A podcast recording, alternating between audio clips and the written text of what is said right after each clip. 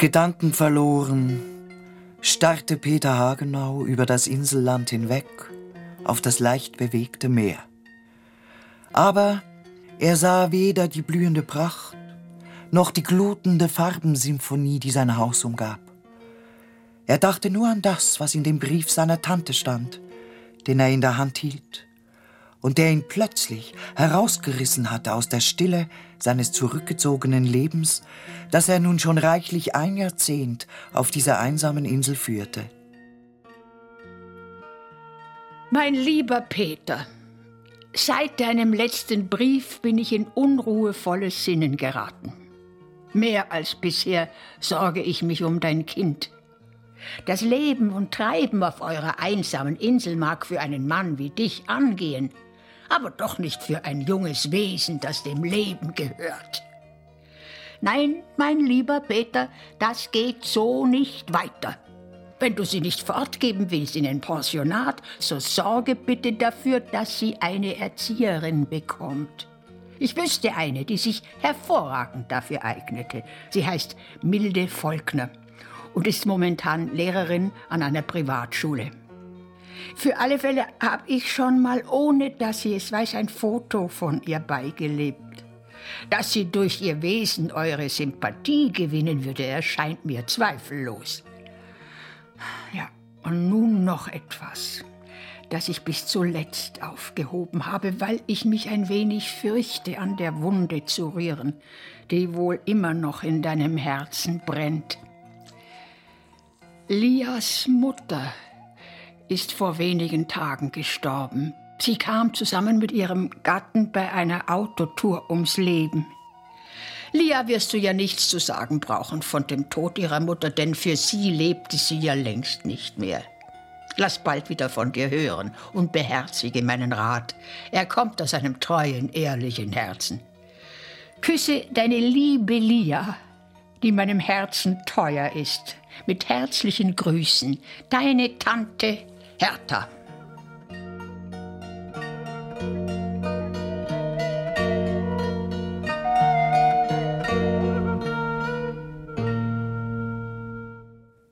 Immer wieder hat der Peter Hagenau die letzten Tage den Brief seiner Tante durchgelesen.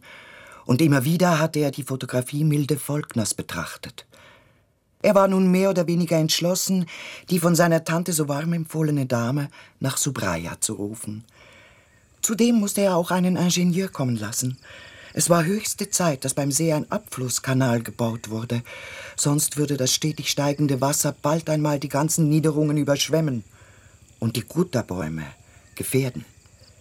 Diesen entzogen Peter Hagenaus eingeborener Arbeiter den milchigen Saft, den Kautschuk, der ihm ein großes Vermögen eingebracht hatte. Es hatte sich also reichlich gelohnt, dass er damals sein letztes Geld dran gab um die Insel zu erstehen. Papa, du bist ja immer noch am Arbeiten.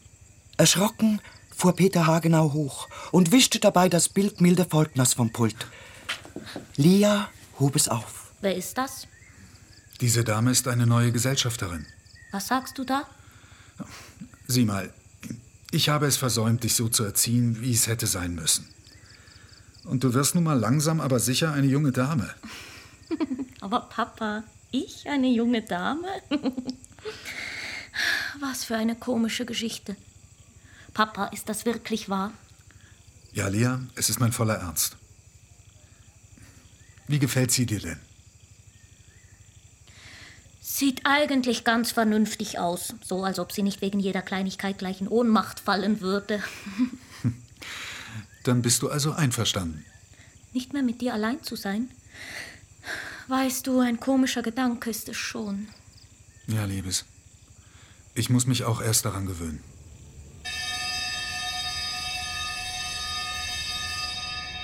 Professor Werner von der Hochschule Charlottenburg war, nach einer eben absolvierten Vorlesung, auf dem Weg ins Garderobenzimmer, als ihm auf dem langen Korridor ein hochgewachsener junger Mann entgegenkam. Ah, Herr Dr. Bergen, Sie kommen ja wie gerufen. Haben Sie einige Minuten Zeit? So viel Sie wollen, Herr Professor. Sie haben also noch keine Stelle gefunden, die Ihnen zusagt. Ich habe soeben Herrn Professor Röder erklärt, dass ich auch eine Stellung als Straßenkehrer annehmen würde.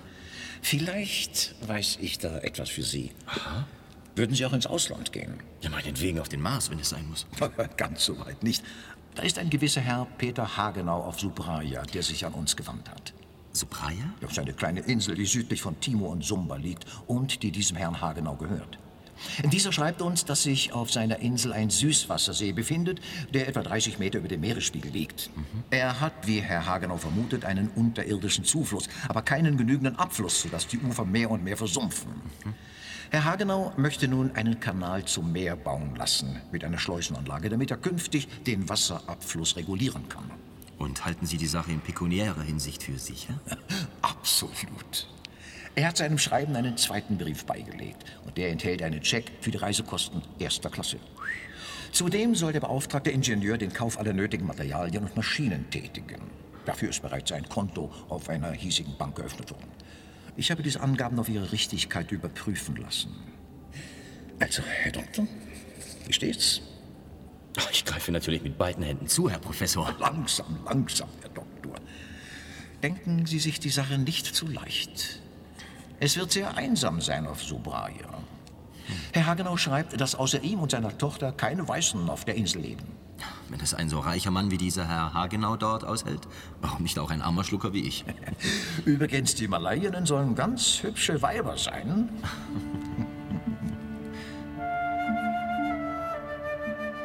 Frau Hertha Rodeck, Witwe eines Justizrates, saß in ihrem behaglichen Wohnzimmer an dem von ihr bevorzugten Fensterplatz und sah immer wieder erwartungsvoll auf die Straße hinab. Am Tage vorher hatte sie auf ihren Brief an ihren Neffen Peter Hagenau endlich Antwort erhalten. Die Justizrätin hatte sogleich an Milde Volkner geschrieben und sie gebeten, am nächsten Tag gleich nach Schulschluss zu ihr zu kommen. Sie habe ihr etwas Wichtiges mitzuteilen. Und nun erwartete die alte Dame voller Ungeduld ihren Schützling.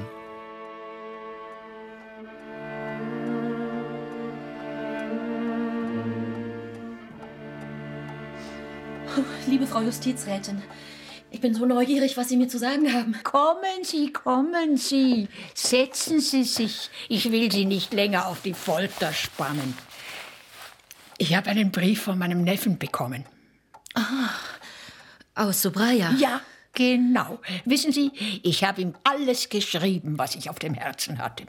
Milde Volkner sah hinüber zu einer Fotografie, die auf dem Nähtisch der alten Dame stand. Es war ein Bild Peter Hagenaus, als er etwa zwölf Jahre jünger war. Ein strahlendes, leuchtendes Glücks hatte damals auf seinem Antlitz gelegen. Haben Sie Ihrem Neffen auch berichtet, dass seine ehemalige Gattin ums Leben gekommen ist? Ja, natürlich. Das musste ich ihm doch mitteilen. Und? Wie hat er es aufgenommen? Er schreibt nur, dass er sich bemühen will zu vergessen, was sie ihm angetan hat und dass er Hans Sanders vielleicht hätte verzeihen können, dass er ihm die Gattin nahm. Niemals aber, auch im Tod nicht, dass er seinem Kinde die Mutter nahm.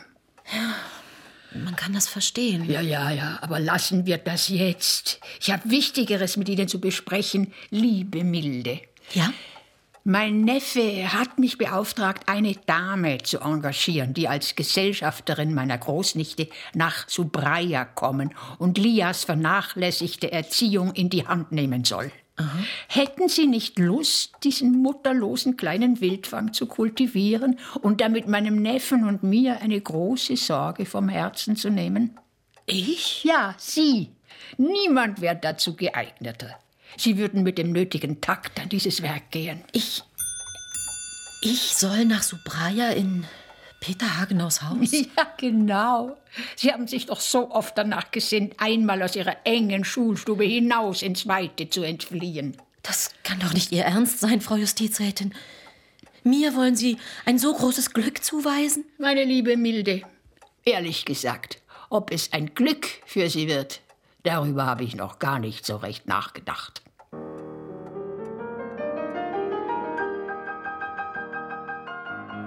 Die Urania war mit allem Komfort ausgestattet. Milde Volkners Kabine lag an der Außenseite des Dampfers, was eine große Annehmlichkeit war. Sie war Peter Hagenau dankbar, dass sie erster Klasse fahren durfte. Es war Zeit für die Abendtafel. Nachdem sie sich erfrischt und das Haar geordnet hatte, zog sie ein hübsches, einfach, aber geschmackvoll gearbeitetes Abendkleid an. Obwohl die Urania erst am anderen Morgen in See stechen würde, befanden sich die meisten Passagiere schon an Bord. Der Speisesaal war deshalb schon ziemlich besetzt. Milde gelang es, ein kleines Tischchen am Fenster zu ergattern.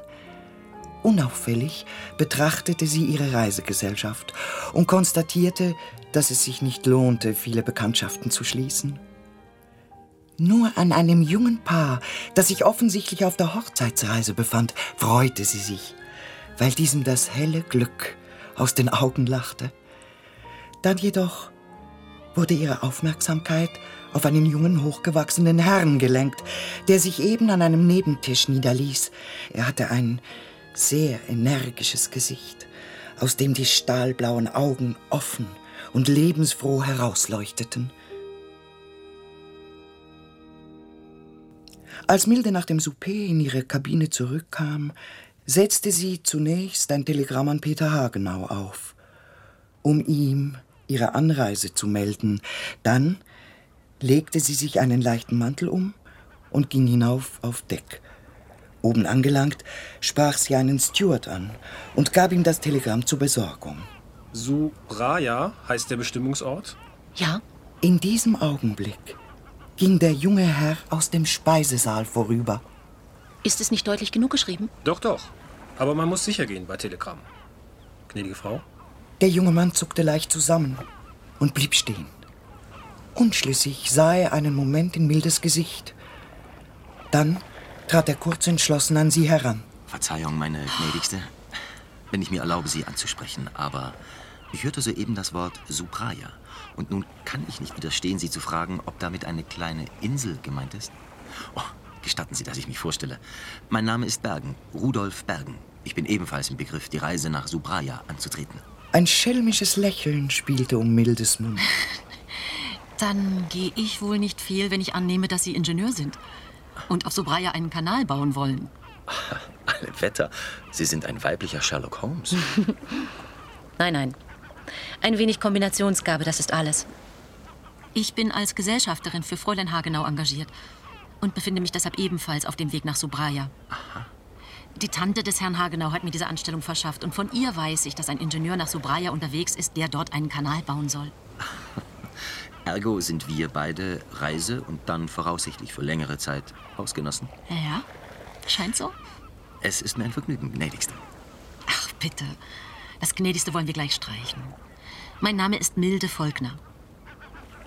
Aber ich vermute, dass ich Sie von einer Deckpromenade abgehalten habe. Diese Absicht hatte ich allerdings. Darf ich mich Ihnen dabei anschließen? Wenn Sie nichts Besseres vorhaben, gerne. Ich brenne offen gesagt darauf, Ihre Gesellschaft noch eine Weile zu genießen, denn ich kombiniere ebenfalls. Nämlich, dass Sie mir, da Sie mit der Tante des Herrn Hagenau bekannt sind, einige Aufschlüsse geben können. Also ist Neugier die eigentliche Triebfeder Ihrer Galanterie. Oh, bitte seien Sie nicht so hart im Urteil, Fräulein Volkner. Nennen Sie es doch lieber Wissbegier. Einen Cognac, bitte. Hm. Herr Dr. Bergen, wenn ich mich nicht irre. Oh, was für eine Überraschung. Sie, Herr ja. Äh, das tut mir leid mit Ihrem Onkel. Ja, ja, danke. Und? Wo soll die Reise hingehen? Nach Java. Ich will dort neue Handelsverbindungen anknüpfen. Und, und Sie? Gehen Sie etwa auch nach Java? Nein, noch etwas weiter sogar, zur Insel Subraya. Subraya? Hm. Hm. Ist mir nicht bekannt. Mir auch erst seit kurzem. Dr. Bergen gab ihm Auskunft über Zweck und Ziel der Reise. Was wird denn auf Subraya vornehmlich angebaut? Soviel ich weiß, Kautschuk. Ah. Aber präzisere Auskunft kann Ihnen sicher eine Dame geben, die ich heute hier zufällig an Bord kennengelernt habe. Sie reist auch nach Subraya als Gesellschafterin der Tochter des Besitzers und ist ziemlich gut informiert. Ach ja, dann bitte ich Sie, mich der jungen Dame vorzustellen. Selbstverständlich. Äh, wer weiß, vielleicht sucht dieser Inselfürst ja neue Absatzgebiete für seine Erzeugnisse. Ich käme durch Ihre Vermittlung zu einem guten Geschäft und Ihr Auftraggeber auch.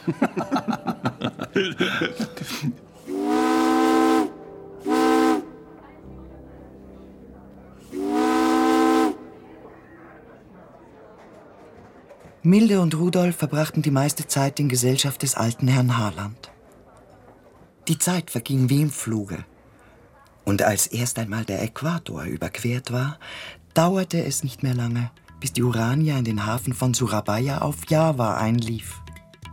Von hier aus würde ein Postdampfer Milde und Rudolf zur kleinen Insel Subraya bringen.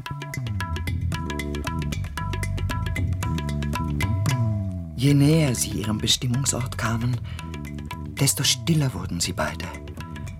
Die Reise war ein einziger Festtag gewesen. Jetzt kam der Alltag und mit ihm der Ernst des Lebens. Was würde ihnen Subraya bringen?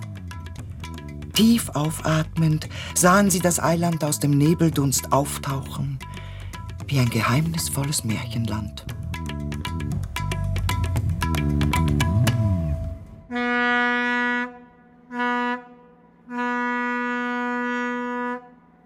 Die Tage vergingen schnell auf Subraya. Peter Hagenau und Lia hatten mit ihren neuen Hausbewohnern Ausflüge über die ganze Insel gemacht. Die beiden Herren hatten auch das Terrain um den See gründlich inspiziert. Um kurzfristig das weitere Steigen des Sees zu verhindern, hatte Rudolf vorgeschlagen, einen notdürftigen Abfluss zu graben. Zwischen Milde und Lia kam es sehr schnell zu einem herzlichen Verhältnis. Gleich am Tag nach Mildes Ankunft hatte Lia neugierig zugesehen, wie Milde ihre Koffer auspackte – Lachend und scherzend ließ sie sich erklären, was das alles für Toilettenutensilien seien, die zutage gefördert wurden. Für die größte Aufregung aber sorgte am nächsten Tage das Auspacken der für Lia bestimmten Ausstattung.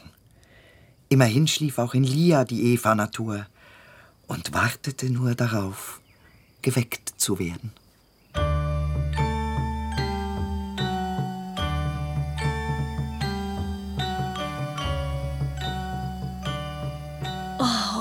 Das soll alles für mich sein. Ja, Lia. Dies alles hat Ihre Großtante für Sie gekauft. Wissen Sie, was wir jetzt tun? Nein. Wir probieren einmal das eine oder andere Kleid an, damit wir wissen, ob sie überhaupt passen. Ich wüsste gar nicht, wie ich in so ein Kleid hineinkommen sollte. Ich zeige es Ihnen. Oh nein. Ich stelle mich gewiss recht dumm an und Sie werden mich dann auslachen. und Sie?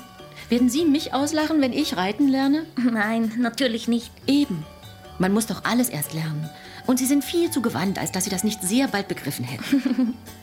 Unter Scherzen und Lachen warf Milde der kleinen Inselprinzessin erst einmal eines der spinnwebfeinen Unterkleider über, nachdem Lia den Knabenanzug abgestreift hatte.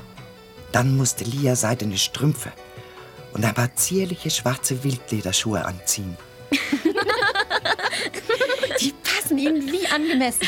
Darin kann doch kein vernünftiger Mensch laufen. Bin ich vielleicht kein vernünftiger Mensch?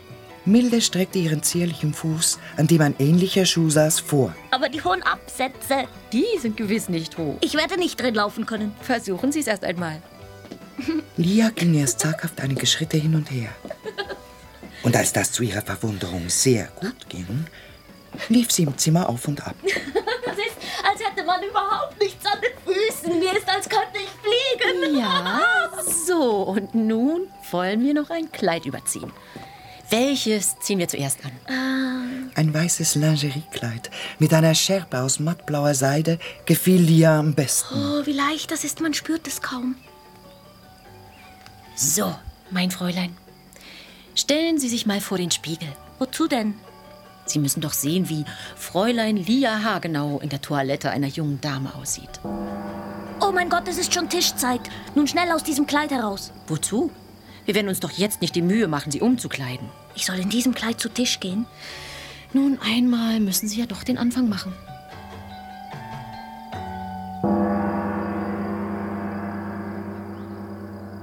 Lia war eine gelehrige Schülerin. Von Tag zu Tag gewöhnte sie sich mehr an die neue Kleidung und legte dank Mildes verständnisvoller Hilfe eine ihrer kleinen Unarten nach der anderen ab. Milde dagegen gewöhnte sich schnell an die neue Umgebung, ebenso wie Rudolf Bergen, der fleißig bei der Arbeit war und sich den ganzen Tag darauf freute, dass er die Abende mit dem Hausherrn, seiner Tochter und Milde verbringen konnte. Dass sein Augenmerk dabei hauptsächlich Lia galt, war ihm nicht zu verdenken, denn die kleine Inselprinzessin wurde mit jedem Tag entzückender und entfaltete eine so fremdartige Grazie, dass der junge Ingenieur seinen Blick nicht von ihr lassen konnte. Was meinen Sie, Herr Doktor? Hm? Entschuldigung, was haben Sie eben gesagt? Ich sagte, dass ich noch sehr gut weitere Absatzgebiete für meine Erzeugnisse brauchen könnte. Ach, ja. Mein Gott. Rudolf, wir haben Herrn Harlan vergessen. Ah, ich habe während der Arbeit wohl zuweilen an den Auftrag gedacht, den er uns gegeben hat. Aber entschuldigen Sie, Herr Hagenau, ich habe nie mit Ihnen darüber gesprochen. Und er berichtete nun dem Hausherrn, was ihm Herr Harland aufgetragen hatte. Wie lange, sagen Sie, ist Herr Harland noch auf Java? Er wollte zwei Monate bleiben. Dann müssen wir uns beeilen. Also, mein lieber Doktor, morgen früh läuft der Postdampfer hier ein. Wenn wir die rote Flagge am Bootshaus hissen, bedeutet dies, dass wir Post mitzugeben haben. Ist es möglich, dass Sie bis dann das Schreiben für Herrn Harland bereit haben? Ja, aber selbstverständlich. Gut.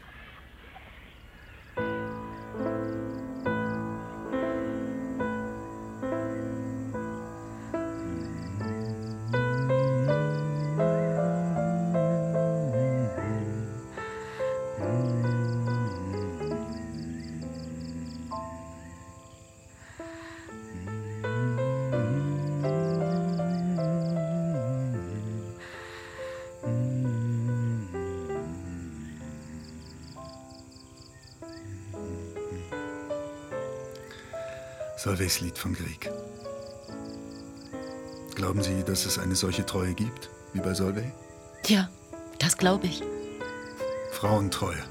Treue ist nicht an ein Geschlecht gebunden. Treue ist ein leerer Wahn. Aber Sie selbst waren doch treu. Was wissen Sie von mir? Alles, was Ihnen wehgetan hat. Sie dürfen nicht an der ganzen Menschheit verzweifeln, nur weil sich zwei Menschen an Ihnen versündigt haben. Das ist schwerer, als Sie denken. Nur der Anfang ist schwer. Lassen Sie mich Ihnen helfen. Ich weiß nicht, wie Sie mir helfen könnten. Entschuldigen Sie. Später.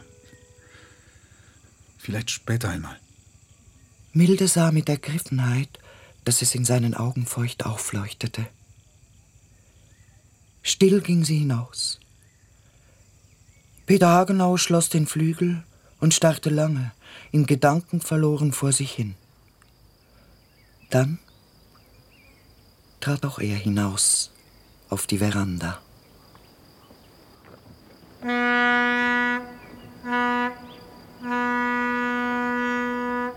Es war Post aus der alten Heimat gekommen. Für Milde ein Brief von der Justizrätin, für Rudolf ein kleines Paket und ebenfalls ein Brief. Beides von dem Notar seines Onkels. Und Herr Harland war tatsächlich an Bord des Postdampfers. Vergessen Sie mich morgen auf der Rückfahrt ja nicht, Herr Kapitän. Ei, ei, Sir. Herr Harland, Sie wollen doch nicht schon morgen wieder abreisen. Mein verehrter Herr Hagenau. Ähm, äh, doch, ähm, es wird Zeit, dass ich wieder nach Hause komme. Schade. Aber da kann man dann wohl nichts machen. Es tut mir leid, aber ich musste mir schon die Zeit für diesen Besuch abstehlen. Ich hielt es jedoch für wichtig, dass wir persönlich über unsere Geschäfte verhandeln. Und da bin ich.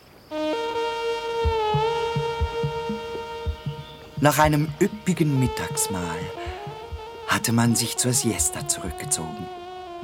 Anschließend erledigten die beiden Männer im Arbeitszimmer des Hausherrn ihre Geschäfte. Zu beiderseitiger Zufriedenheit. Das musste mit einem alten Armagnac besiegelt werden.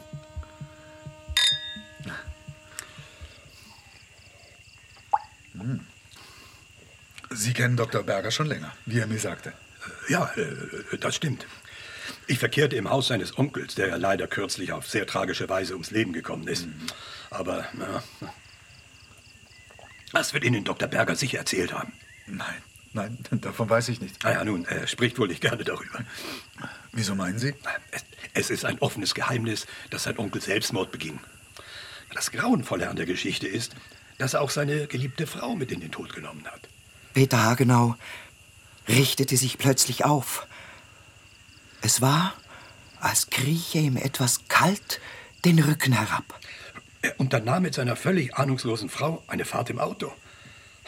Man fand beide tot unter den Trümmern. Entschuldigen Sie meine Neugierde. Aber wie hieß der Onkel Dr. Bergens? Hans Sanders. Peter Hagenau strich sich über die Stirn. Ein jäher Schmerz zuckte in ihm auf. Meine arme kleine Lia. Das Schicksal möge dich vor diesem Unglück bewahren.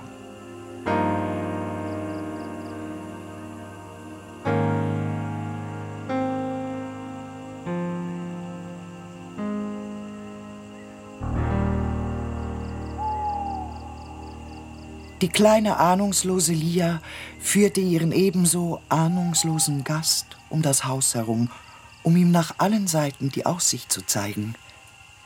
Peter Hagenau blieb stumm, in sich gekehrt sitzen. Peter? Milde. Warum sehen Sie mich so an? Weil Ihnen etwas widerfahren ist, was Sie quält. Milde, Ja? sagen Sie, haben Sie gewusst, dass Dr. Bergen der Neffe des Mannes ist? Der, ich meine, der Neffe Hans Sanders. Um Gottes Willen, nein.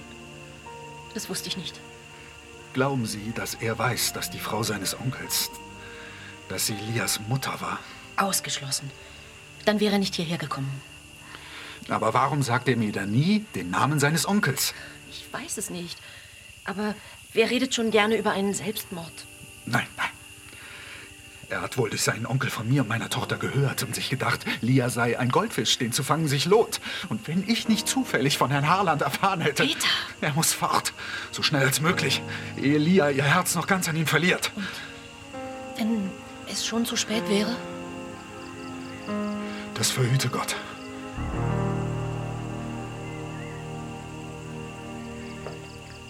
Herr Doktor, ich hätte da noch etwas Geschäftliches mit Ihnen zu besprechen. Ja? Bitte begleiten Sie mich in mein Arbeitszimmer. Der Abend war ohne Störungen verlaufen. Allerdings war der Hausherr ungewöhnlich ernst und still. Alle, außer Milde, führten dies jedoch auf ein leichtes Unwohlsein zurück. Bis morgen würde sich dies sicher wieder bessern. Setzen Sie sich. Danke.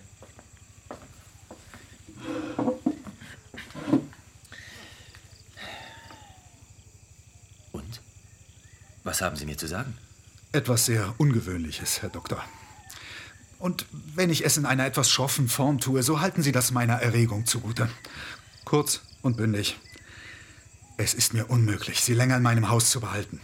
Aber, Ich ersuche Sie, unten im alten Wohnhaus zu übernachten. Herr Hagenau, So leid es mir tut.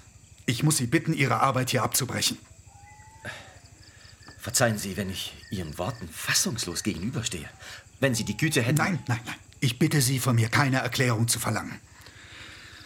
Ich schlage vor, dass Sie übermorgen mit dem Frachtdampfer, der hier mit Kautschuk beladen wird, abreisen. Was? Ich werde Ihnen Umstände halber das Geld für die Heimreise und das Gehalt für ein weiteres halbes Jahr bar auszahlen. Zudem erwarte ich Ihr Ehrenwort, dass Sie vor Ihrer Abreise nicht versuchen werden, nochmals mit meiner Tochter Kontakt aufzunehmen. Ah, jetzt verstehe ich.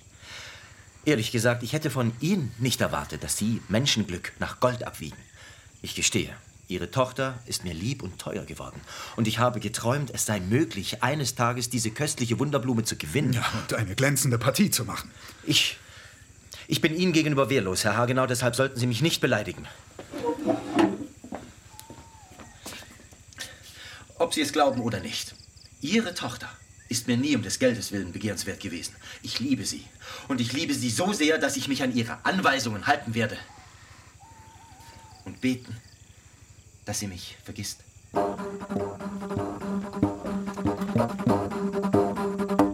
Müde und bedrückt warf sich Rudolf auf das Ruhelager und starrte mit großen, brennenden Augen ins Dunkel.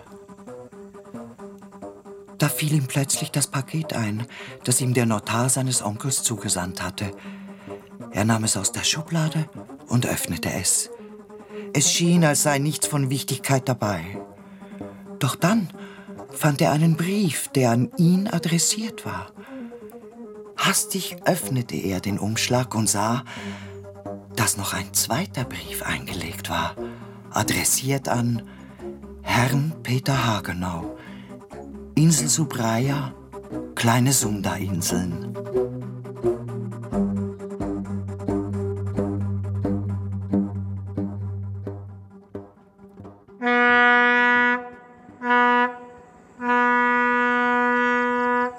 Herr Harland war mit dem Postdampfer wieder abgefahren.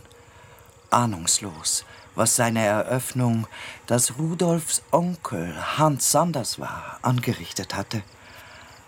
Als Peter nach der Abfahrt des Dampfers wieder an der Baustelle vorüberkam, vertrat ihm Rudolf den Weg. Herr Hagenau? Was wünschen Sie?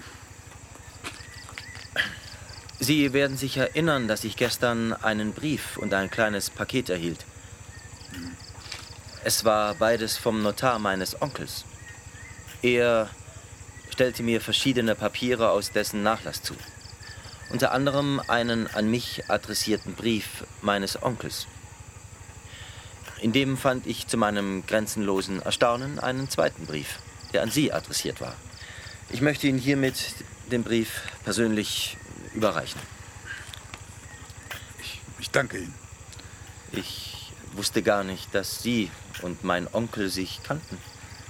Ich, ich werde das Schreiben Ihres Onkels bei Zeiten lesen. Wir werden uns ja voraussichtlich nicht mehr sehen. Leben Sie wohl, Herr Doktor. Sie auch, Herr Hagenau.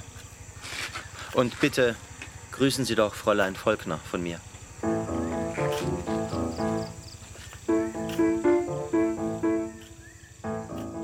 Milde Volkner und Peter Hagenau standen nebeneinander auf der Veranda und sahen sich im bleichen Mondlicht in die blassen Gesichter. Er reichte ihr die Hand. Sie legte die ihrige hinein, und so blieben sie eine ganze Weile still stehen. Gott sei Dank. Lia schläft den Schlaf der Unschuldigen. Ist es wirklich Ihr unabänderlicher Entschluss, dass Dr. Bergen morgen Subraya für immer verlassen muss? Ich möchte noch einmal von ganzem Herzen für die beiden jungen Menschen bitten. Nein, nein, bitten Sie nicht. Es wird für Lia eine kleine Enttäuschung sein, aber darüber kommt sie sicher bald hinweg. Ja, aber Besser jetzt ein leichter Schmerz als ein Leben voll Kummer. Peter, Ich kann nun einmal nicht daran glauben, dass mein Kind mit einem Neffen Hans Sanders glücklich wird. Art lässt nicht von Art. Gute Nacht, Milde. Und bitte, denken auch Sie darüber nach, was wir Lia morgen sagen.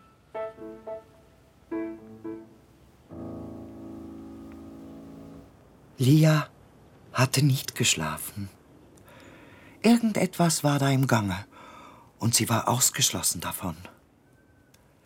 Regungslos hatte sie dagestanden und hinausgelauscht.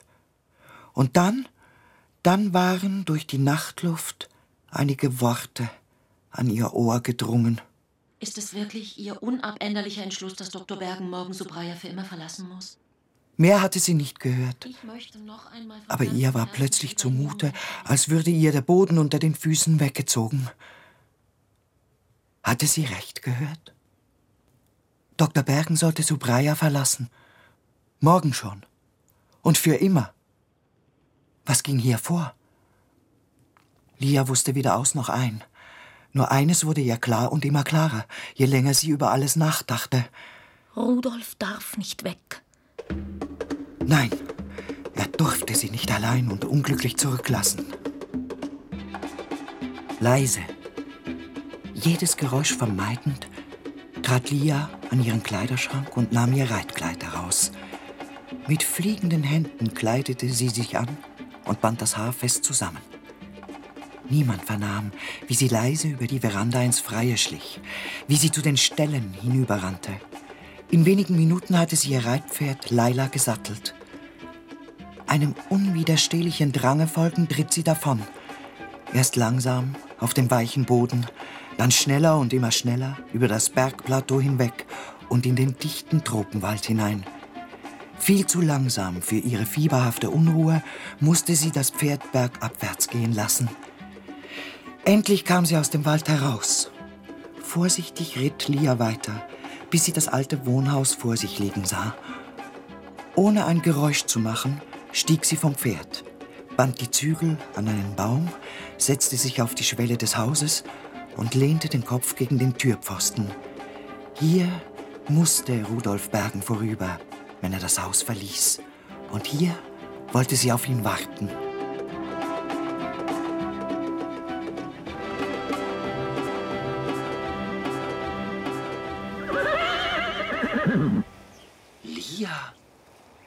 Gottes Willen, was tun Sie hier?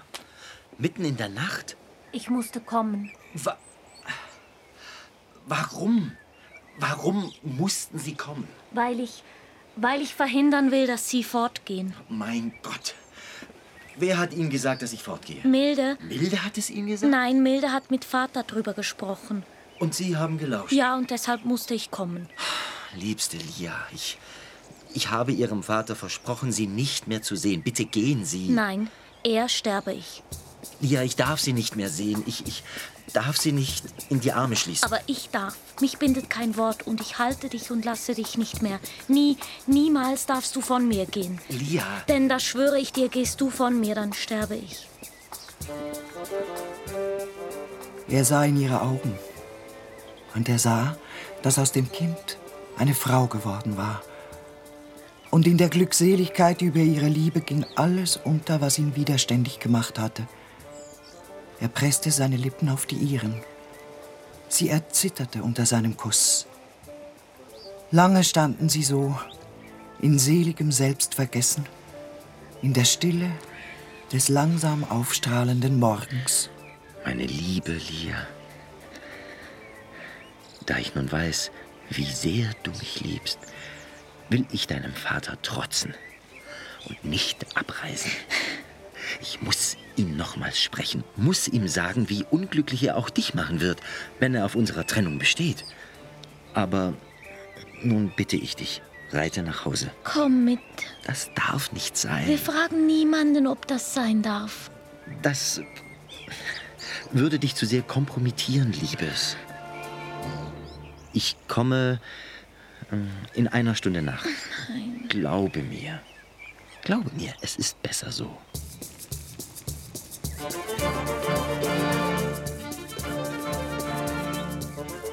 Die Unruhe trieb Rudolf Bergen rastlos hin und her.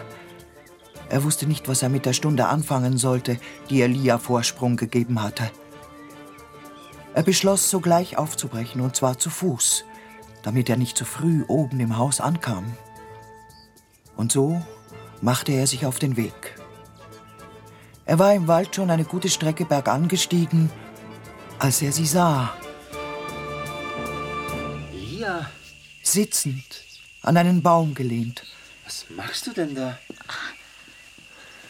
Du darfst nicht erschrecken, Rudolf. Aber wie gut, dass du schon da bist. Ich habe dich noch gar nicht erwartet. Was ist denn geschehen, Liebes? Ich bin selber schuld. Ich wurde abgeworfen, als Laila über eine Wurzel stolperte, weil sie ein Eber erschreckt hat. Ach, mein lieber Wildfang, was machst du nur für Sachen? Nun ist ja alles gut. Du bist bei mir. Aber bitte schau erst mal nach der armen Laila. Nein, lass mich erst deinen Fuß sehen.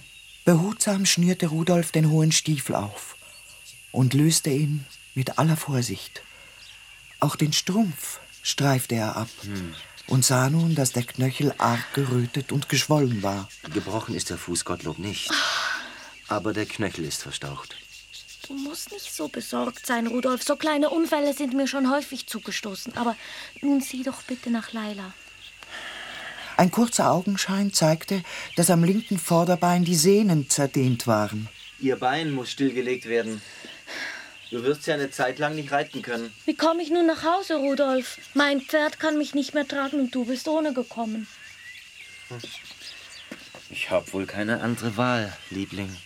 Er hob sie behutsam hoch, wie eine Mutter ihr krankes Kind. Ach, mein Liebling. Könnte ich dich doch so durch das ganze Leben tragen.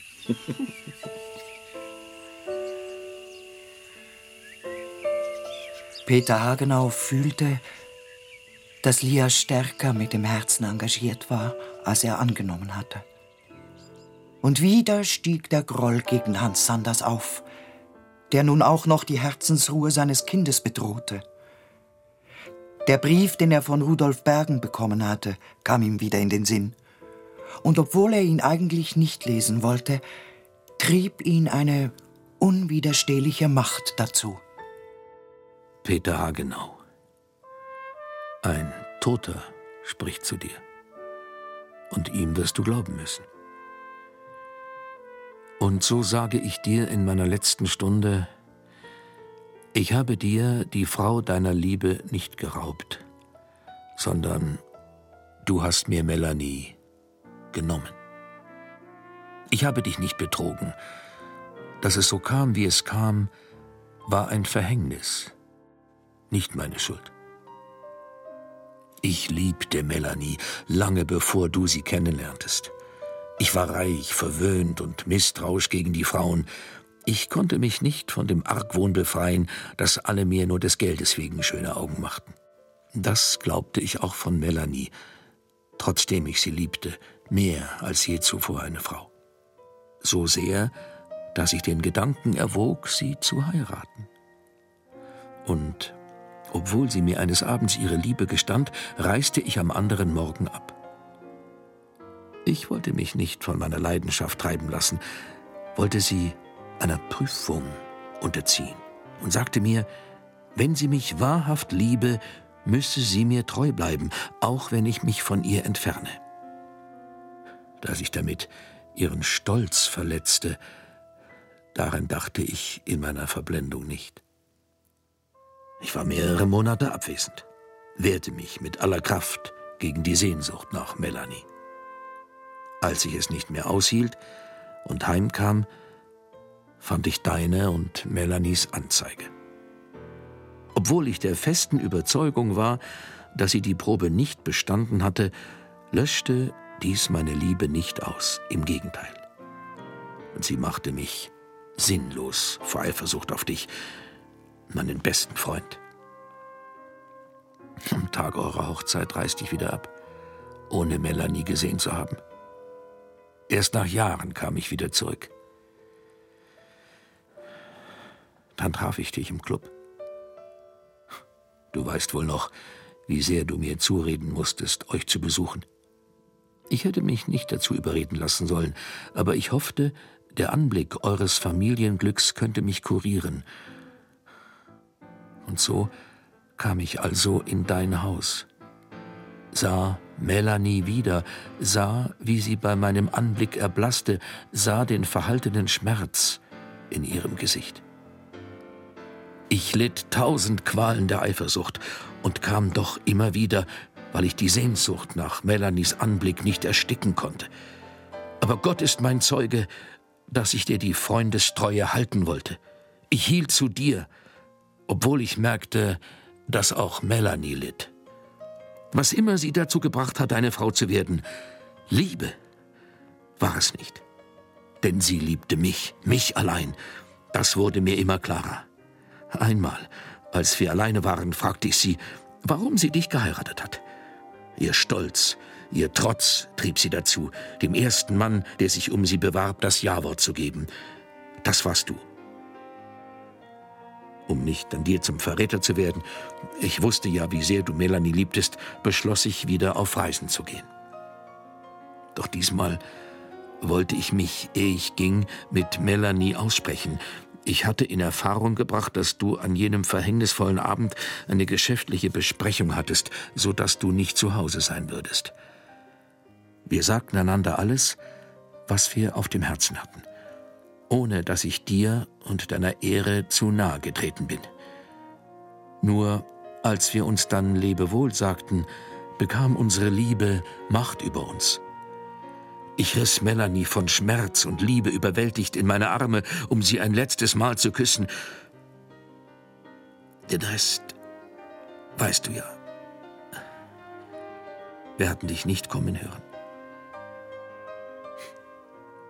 Du wiesest Melanie aus dem Haus, ohne ihr Gehör geschenkt zu haben.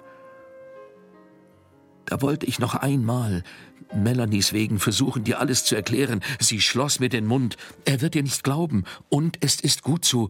Nun bin ich frei, nun gehöre ich dir. Ich. Ich stellte mich deiner Pistole. Du trafst mich am Arm, ich selbst schoss in die Luft. Danach haben wir uns nie mehr wiedergesehen. Ich weiß. Ich weiß, du hast gelitten, wie ich vor dem gelitten habe. Eine Frau wie Melanie vergisst man nicht. Lieber Peter, es wird viel geredet werden. Denn ich gehe aus dem Leben und nehme Melanie mit. Sie wird nicht wissen, dass sie mit mir in den Tod geht.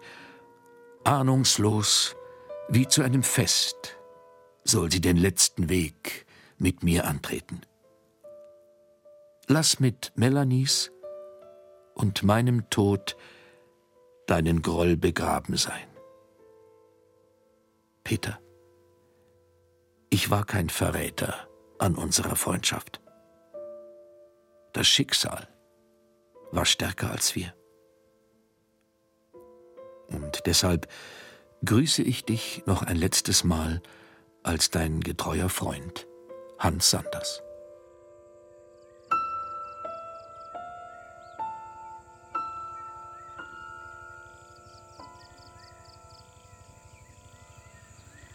Peter! Peter!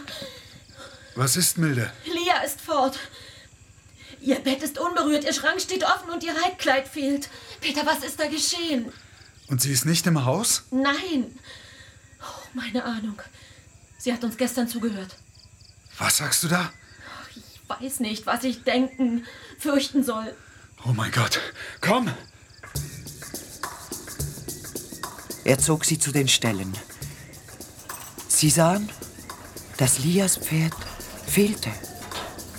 Da hob sich Peter Hagenaus Brust und ein seltsamer Ausdruck lag auf seinem Gesicht. Milde, ich glaube, du hast recht, wenn du sagst, dass meine Lia kein Kind mehr ist. Ich weiß, wo sie ist. Bei ihm.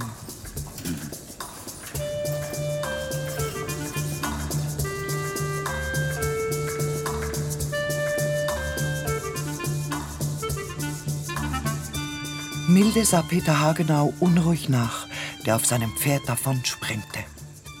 Lia war ihrem Herzen teuer geworden, und ihr war bang bei dem Gedanken, dass sie unbeschützt in die Nacht hinausgeritten war. Wenn ihr nun etwas zugestoßen war, voller Unrast kleidete sie sich um und trat auf die Veranda hinaus. Sie konnte ja nichts anderes tun als warten. Peter Hagenau ritt schnell über das Bergplateau und dann den Berg hinunter in den Wald. Er war noch nicht weit gekommen, als er plötzlich sein Pferd anhielt. Nicht weit vor sich sah er, vom lodernden Licht der aufgehenden Sonne umflutet, Rudolf Bergen bergaufwärts schreiten. Auf seinen Armen trug er Lia. Es lag etwas über dem jungen, versunkenen Menschenpaar, das Peter Hagenau das Herz rührte.